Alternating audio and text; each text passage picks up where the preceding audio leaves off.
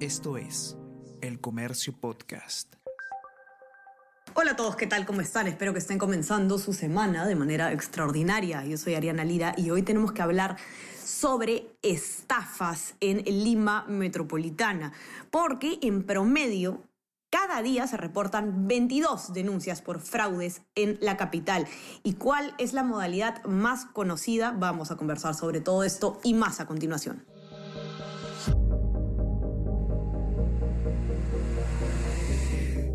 Tenemos que hablar con Ariana Lira.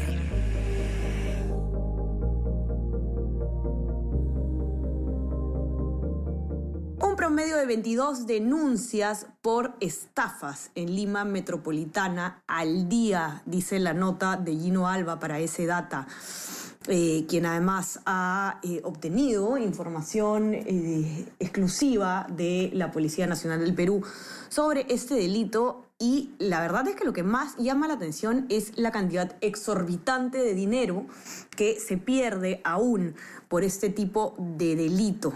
¿Cuál es la modalidad más común? Todos los que estamos escuchando este podcast lo vamos a poder, em, no nos va a sorprender, mejor dicho, la llamada telefónica del supuesto familiar ¿no? que pide em, dinero a cambio de un rescate.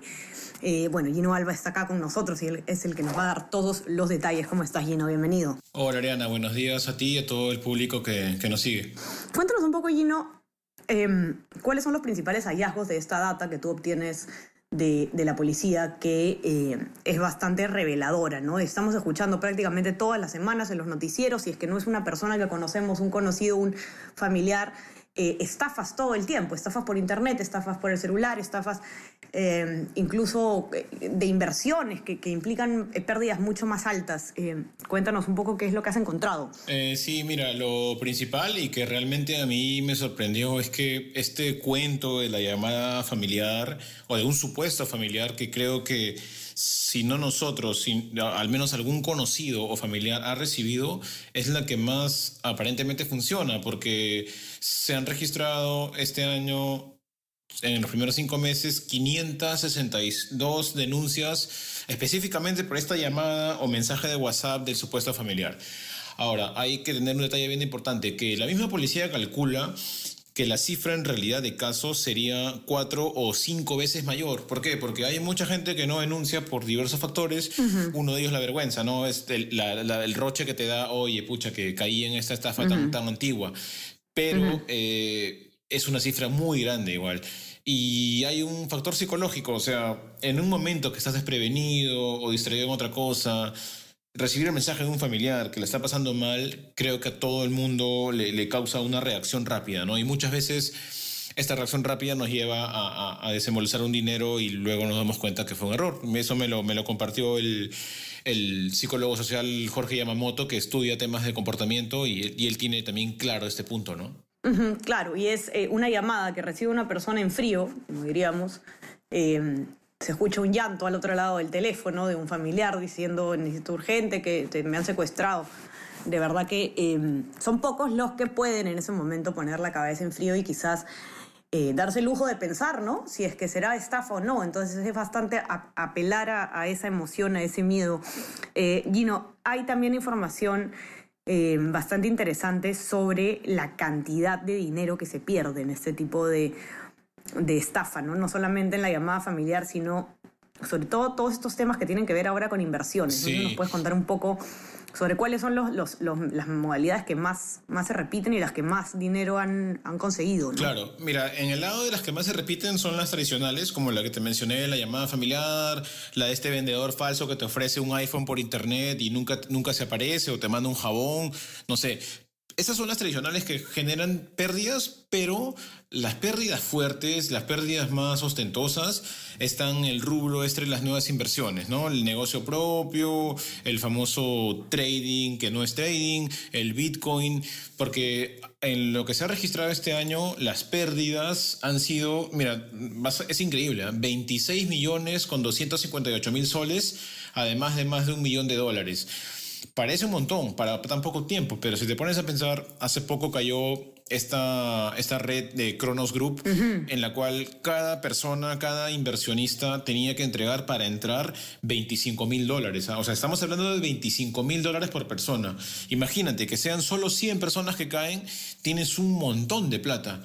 Y hay un tema, Ariana, que es muy, muy relevante. Para este reportaje también conversamos con la SBS y, por ejemplo, si tú eh, intentas invertir sin asesorarte de una autoridad o alguien que sepa en, criptomonedas, Bitcoin o llámese como se llame, que sea una criptomoneda, en el Perú no está regulada esa actividad. O sea, las criptomonedas en el Perú no tienen regulación ni supervisión. Entonces, tu denuncia probablemente acabe en nada. o sea, tu dinero no lo vas a recuperar en Perú. Porque estas empresas, como pasaba con Cronos, están este, hechas en África, en países de Europa sin mucha supervisión. Entonces, tendrías que hacer tu denuncia allá, que es un trámite terrible, además que no conocemos las leyes de allá, algunas leyes son diferentes, que no se aplican a, nuestro sistema legal, entonces prácticamente es dinero perdido, ¿no? Eso, es, ese detalle es, es muy, muy relevante. ¿ah? Así es, y eh, como siempre recordamos en este espacio, ¿no? Todo lo que a veces es demasiado bueno para ser verdad es eso, ¿no? Eh, este, este, esta empresa de Kronos Group ofrecía eh, intereses de 30%. Eso no te lo ofrece ninguna entidad financiera, ¿no? Hay que asesorarnos.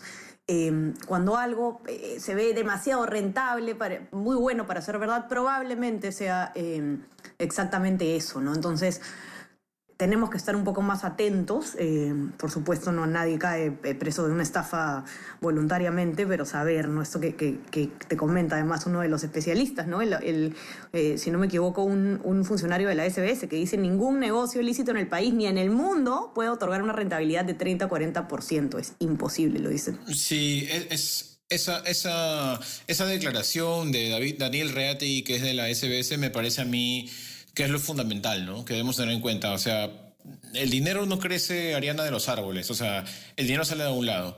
Y que alguien te ofrezca eso, probablemente, como tú dices, tenga engaño o tenga truco, ¿no? Así es. Algunas, algunas otras eh, cifras del informe Gino, bueno, comentábamos, ¿no? ¿Cuáles son las eh, modalidades más frecuentes de estafa en Lima? La llamada familiar, le sigue el falso vendedor, le sigue venta de objetos variados por Internet, suplantación de identidad, agencia de trabajo, voucher falso, validación y movimiento irregular en cuentas y negocio propio, o inversión. Hay más de estas. Eh, casi todas las hemos tratado en este podcast a través de denuncias y ahora tenemos las cifras. Eh, Gino, una cosa también bastante interesante es cómo crece la curva de este de estos casos, ¿no? De estafa, eh, de denuncias específicamente. Tú pones eh, un gráfico histórico desde el año 2013 hasta el, bueno, hasta el 2022 para poder ver la cifra completa del año. Y es alucinante. En el 2013 1.520 denuncias por estafa y en el 2022 7.638. Sí. ¿no? Crece cinco veces esta cifra. Eh, sí, mira, y está casualmente muy ligado también al mayor uso que le damos a las plataformas digitales y a las redes sociales, ¿no? Lo conversaba con, yo conversaba ese tema con Eric Iriarte, que es un abogado especialista en derecho digital, y él te dice, ¿no? O sea, ya, hace 10 años cuando no había tanto internet, probablemente algunas estafas, las que más se repetían eran eh, persona a persona, ¿no? O llamada por teléfono. Ya, una persona al día te puede llamar a 100 personas, a lo mucho, pero con internet publicas una, una trafa en Facebook o en TikTok o una red social y llegas a millones. Entonces, eso me parece que explica en parte este crecimiento vertiginoso que ha tenido y lo otro es que probablemente haya más gente denunciando, ¿no? Aprovecho el espacio también para decir a la gente que si es víctima de, una estafa, de cualquier delito, que denuncie, porque eso ayuda a que las cifras sean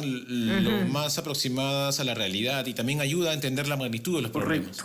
Eh, informarse es clave, también eh, lo, incluyes en, en, tu informe, Gino. La SBS ha puesto a disposición de la ciudadanía canales donde se puede consultar por eh, estas ofertas financieras eh, que, que, se nos pueden cruzar. No sé si nos puedes comentar un poco sobre eso. Sí, en nuestra nota, tanto impresa como, como en la web, tenemos ahí el número telefónico de la SBS al, cual pueden llamar, que es gratuito en todo, el, en todo el país, para asesorarse en caso de que, de que hayan recibido una oferta que les parezca tentadora, pero no están seguros.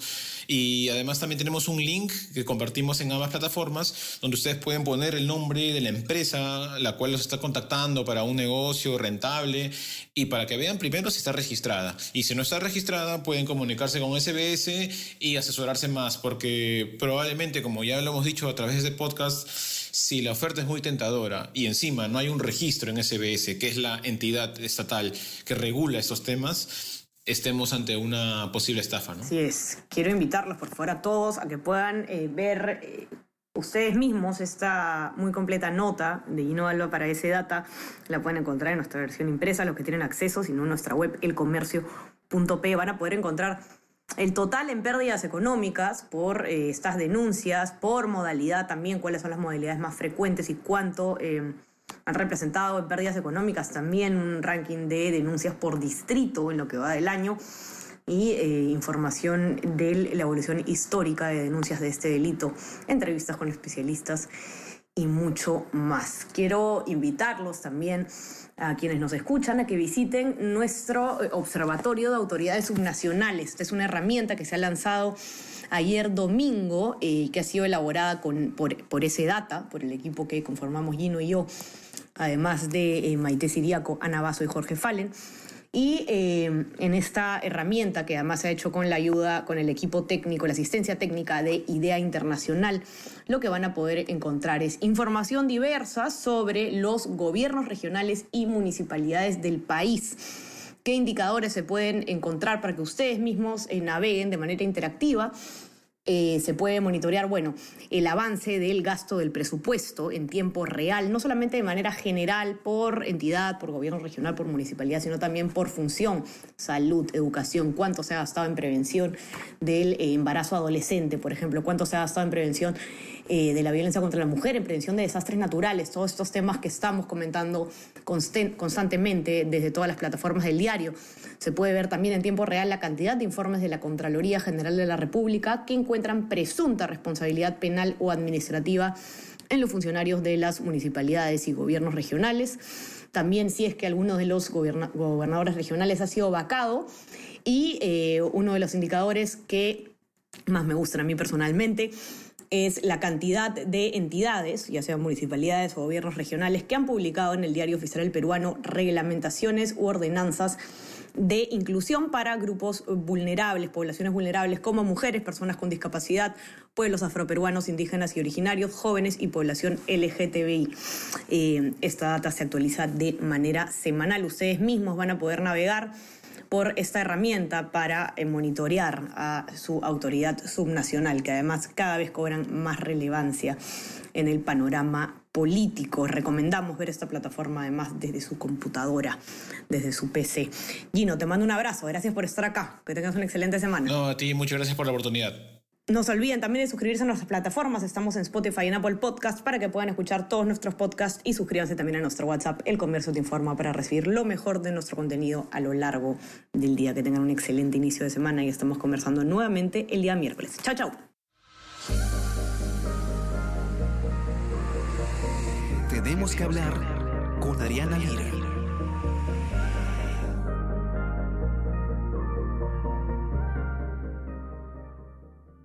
Esto es El Comercio Podcast.